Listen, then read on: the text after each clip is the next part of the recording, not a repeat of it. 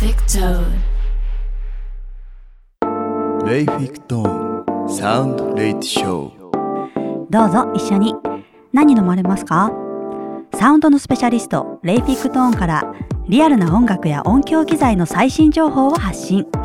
プロフェッショナルな皆様に新しい視点や興奮をお届けする Layfic Tone Sound Late Show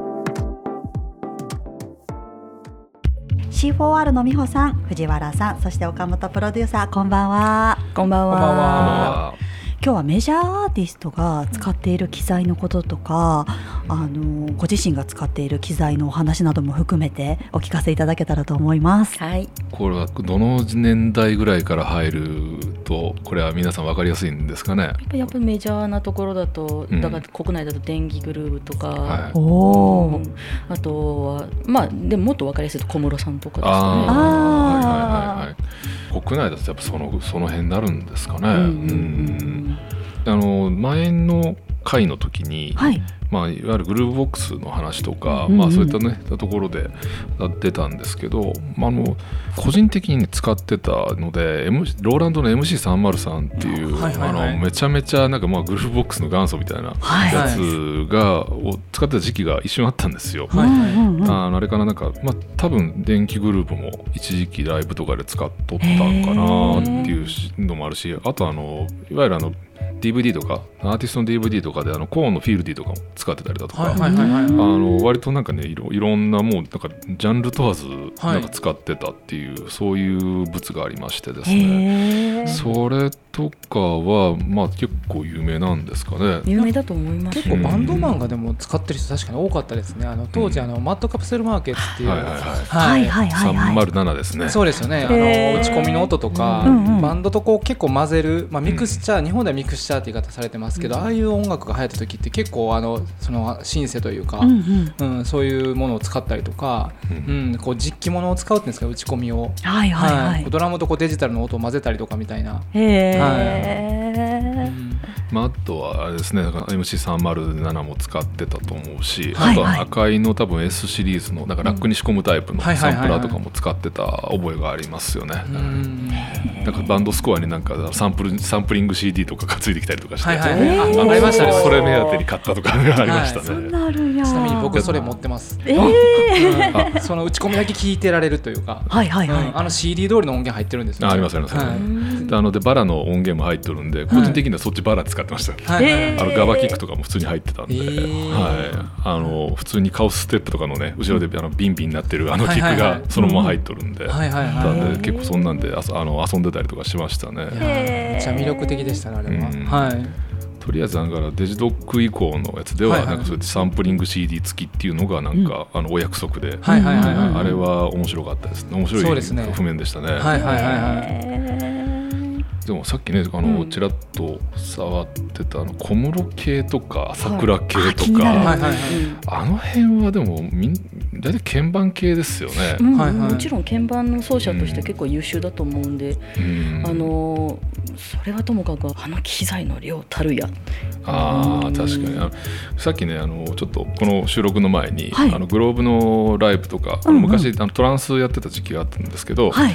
あそれとかをねちらっとあの見てたりしてたんですよ。はい。うんでその時にね、まあ、普通にバイラスだったりだとかあのノードリードのスあれは多分3かなあれね。うん。確か多分卓球さんも使うと思うんですけど、その辺とか普通になんかバックトラックに合わせて、うん。あのかぶせ取ったりだとかして、ははいい。はい。なんかすごいあーあ持っとるみたいな感じで なんかそういったところはなんかあのやっぱ鉄板なんかなっていう感じだったりしますね。うん。DJ コーとかもあの Virus Indigo 使ってるんで。あ。そうなんですか。使ってるんでう。んであのノーベーションの K ステーションとか、はい。はいはいはい。その辺はなんかまあ日本でなんかそういうテクノ系とか、まああのシンセポップみたいなのやっとる人らは割と使っとるみたいですね。はいはいはいはい。うん。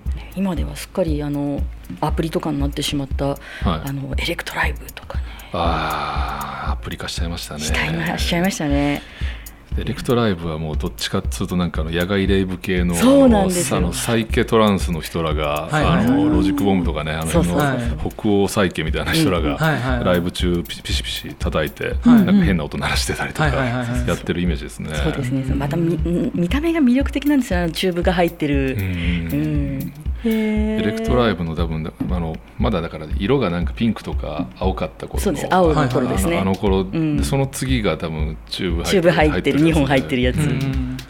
あれとかはかなりうん。なんか独特な音色音質音色だったんで、うん。はいなんかすごい面白い音ですよね。そうですね。んあの辺とかだから割と小室系朝倉系とかは、うん。まあ、やっぱそれバーチャルアナログだったりだとか、はいはい。まあ、いわゆるあの普通の音がたくさん入ってるワークステーションと言われてる類か、あもうあの辺まんべんなく使っとるイメージですよね。そうですね、うん。でスタジオとか3 4 0代とか並んでますもんね。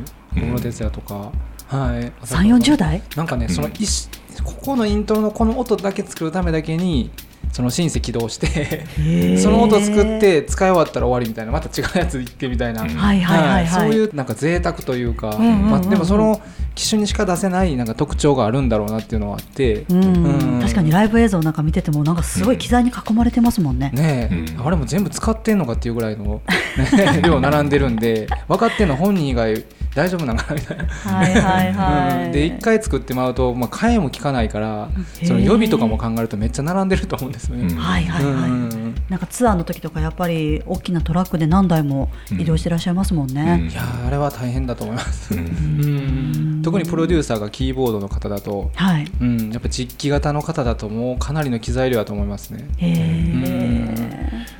とりあえずツアートラックが4トントラックとかはいトレーラーとか、はい。トレーラーね。そうそう そういう人らもおるっていう話はきよく聞く話ですね。はいはい。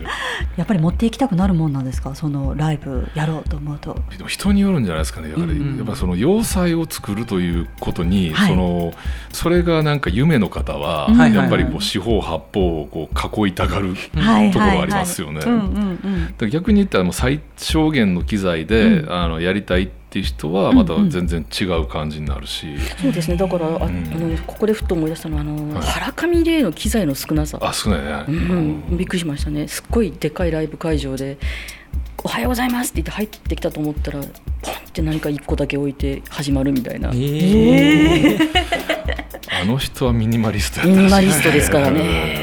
うん。まあ、でも機材多いとねライブは映えますもんね、うん。映像とかも YMO とかももうこう、うん。こうちょっと上から撮ってるやつとか要塞みたいになってる。要塞。うん。めちゃくちゃかっこいいんですよね。うん。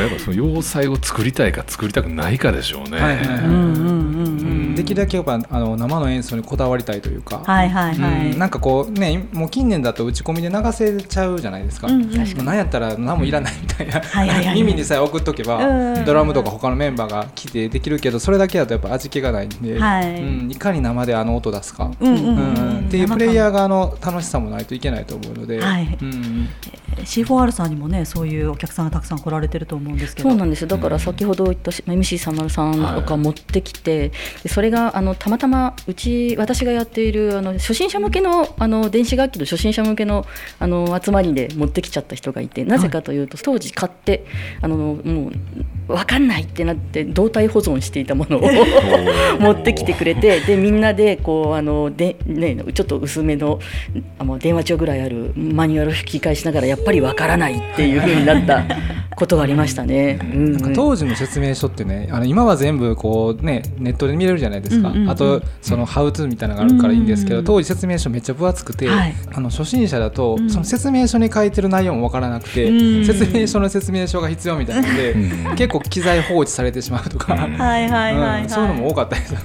ねえ、あれなくなったりとかしたらもう手に入らないというか大変ですよねきっと。もう一回買い直さないといけなかったりとか。うん。うん。あとまあディスコンしちゃってるから、うん。マニュアルも存在しないみたいなのがあって、うん。はいはいはい。それであのマニュアルもちゃんと綺麗な状態で保存しちゃってのを持ってきてみた時にこれああのーっていう感じで でもわからないみたいな。うんで中にはだからその DJ の練習をうちのあのレンタルスペースでおやりになるときにで、はい。DJ プラス自分の打ち込んだドラムパターンをあの重ねて演奏しようというふうな試みをした人がいまして、へー。でもその時に持ってきたのが、ね、TR909。あー。909 909ねすごいです。それでそれ触ってみますって言われたらわからないからいいですみたいな感じで。オリジナルが綺麗な状態で保存されとるっていうのはもうめったにないですよね。めったにないですね。あのうん。909808のオリジナル要は80年代製なんで。そうです。はいはいはい。それが相当いい状態で、もしあったらそれは相当すごいことやとは思いますね。なんかやっぱライブの時にこうテンション上がってするようなことってあるんですか？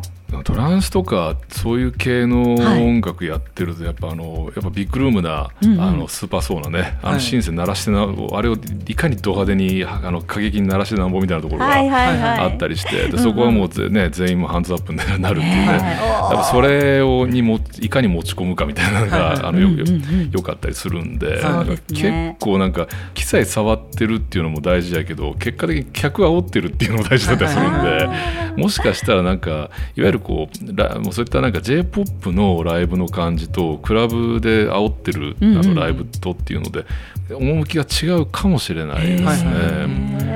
どっちかっていうと俺クラブのそっちの方だったんで、はいはいはい。なんかもう勝手になんかこうわちゃわちゃ踊ってってそれでなんかたまにブレイクの時にちょっと煽ってみたいな。感じで、それでビート入ったら勝手に踊り出すみたいな、そういった光景をよく見てたんで、なんかどうなんだろうな。なんかそこそういった意味ではなんかあんまりこう要塞である必要がなかったんですよね。はい。結局 DJ ブースのはいはい。なんかその延長線上みたいな感じのうんうんライブがほとんどっていう、そういったあの記憶がすごい強いですね。いや踊りたいな、楽しいですよクラブはなんだかんだで、楽しい、ね。宮本さんとかもね、ライブとかね今後は。やっていきたいですけどね。まああとは自分の体力が続く限りの機材を持ってあ歩けるかどうかですよね。逆にミニマリストでもいいかもしれない。ああモデルサイクル一発で。そう。まあ、そういう方もいますしね。ううん。んこれだったら軽いから。そうですね、うん。あの本当に A4 のノートぐらいの大きさで、うんううん。んあのこれで大体まあ6トラックでの中で何でもやっちゃう人もまあいますけどね。はいはいはい。へ結構この Elektron っていうメーカー、まあ、竹井さんとかあの Machinedrum っていう、まあ、 Elektron の元祖の製品があって、もうそれいまだに使っとるっていうこともあったりするんで、結構いい品作ってるんですよね。はいはいはい。スウェーデンですね。やっぱね、北欧系はやっぱりそういうダークななんかそういううん。 techy なやつをやる作ら,、せると、ううん。んいいですね。へえ覚えるまでが結構大変は大変ですけどでも、うんまあこれである程度できちゃうっていうのは、うん、すごい偉いものを作ってくれましたねっていう、うん。はいはい。で今ね持ってきてくれてる、えーうんこれサイクルズなんかは、はい。これの前のバージョンとか聞いたことがあって、はいはいはい、まあ、FM 音源で要はスーファミの音源と一緒なんですけど、えあのまあ、よくここまでなんかソリッドで切れ味鋭いドラム出せ鳴らせるなってすごいなって思っていて、個人的にもだから一瞬なんかこう買おうか買うまいかみたいな感じでなっちまったっていうこうそのなんか鋭いドラムが欲しいがためにみたはいいな。はいはい。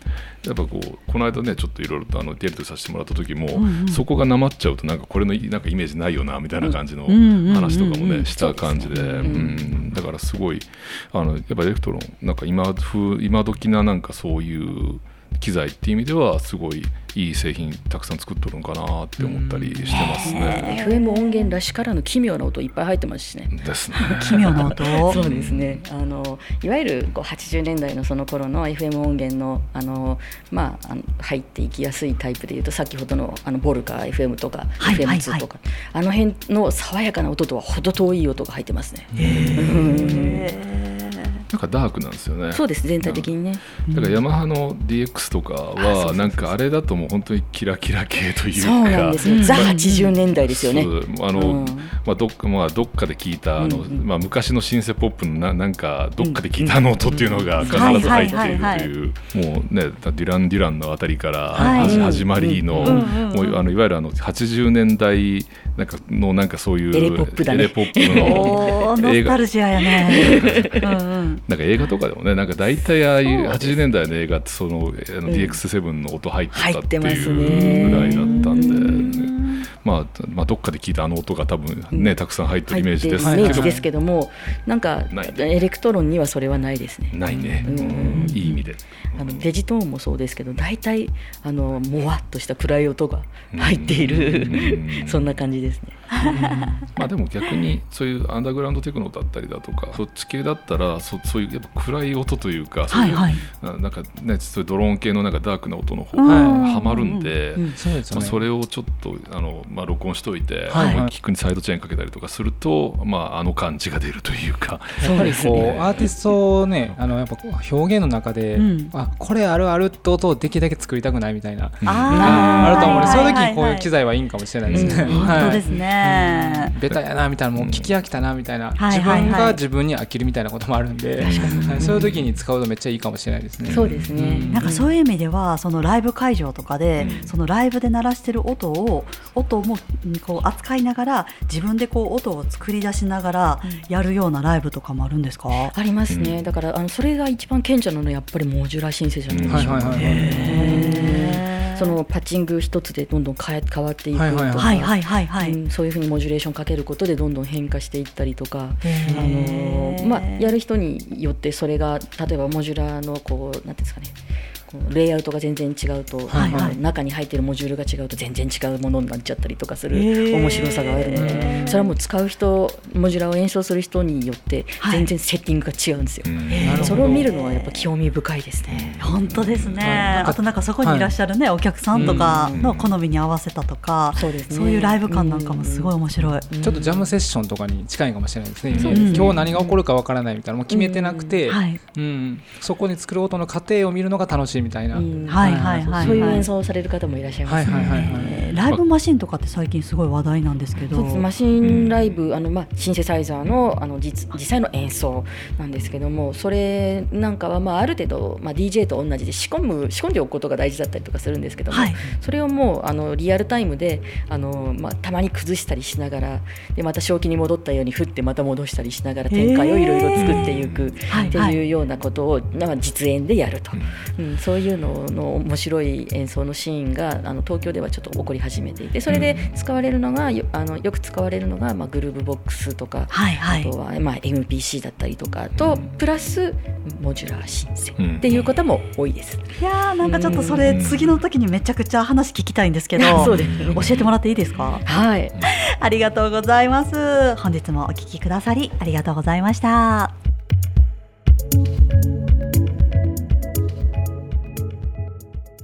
ご来店ありがとうございました。レイフィクトーンサウンドレイトショーを聞いたあなたの感想をお待ちしています。ツイッターでハッシュタグサウンドレイトショーをつけてつぶやいてくださると嬉しいです。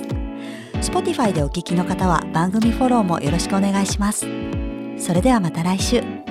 レイフィクトーンは音楽を愛する人を応援しています。